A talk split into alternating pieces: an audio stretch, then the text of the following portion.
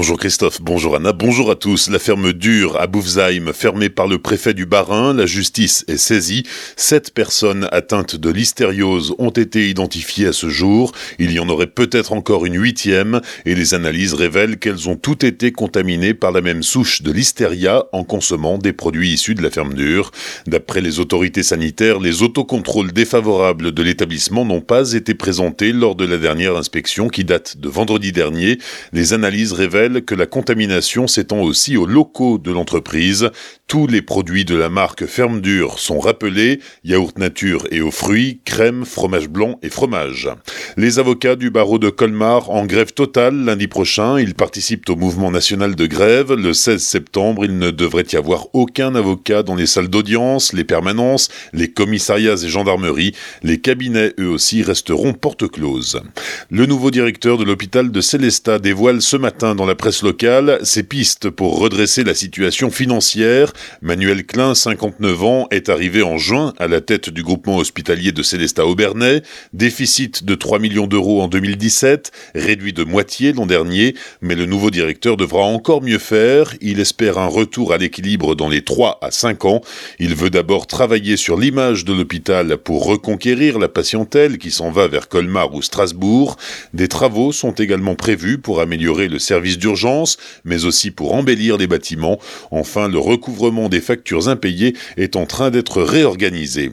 L'aéroport de Balmulhouse veut réduire ses nuisances sonores. La direction de l'Euro-Airport lance une étude pour prendre de nouvelles mesures pour réduire le bruit, notamment en soirée, mesures qui seront soumises au printemps prochain à la validation de la Direction générale de l'aviation civile.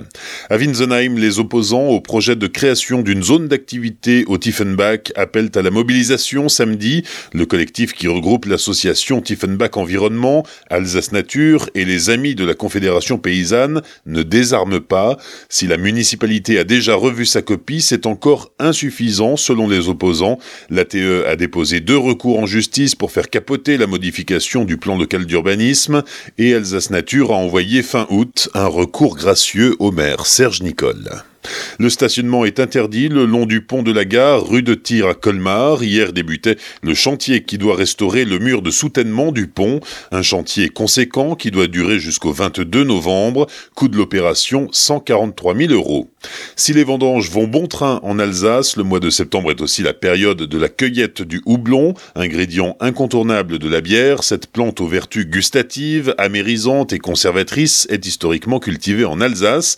On y recense 45 houblonnières qui cultivent 465 hectares sur les 500 plantés en France. L'Alsace peut aussi se targuer de produire 15 variétés typiques de la région, mais la production alsacienne reste une goutte d'eau dans cet océan vert de la production du houblon.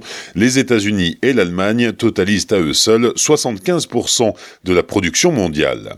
Enfin, il ne vous reste plus que quelques jours pour découvrir les bibliothèques du monde à la bibliothèque humaniste de Célestat. L'exposition La bibliothèque la nuit se poursuit jusqu'à dimanche. Elle présente l'univers de grandes bibliothèques du monde en réalité virtuelle. Bonne matinée et belle journée sur Azure FM. Voici la météo.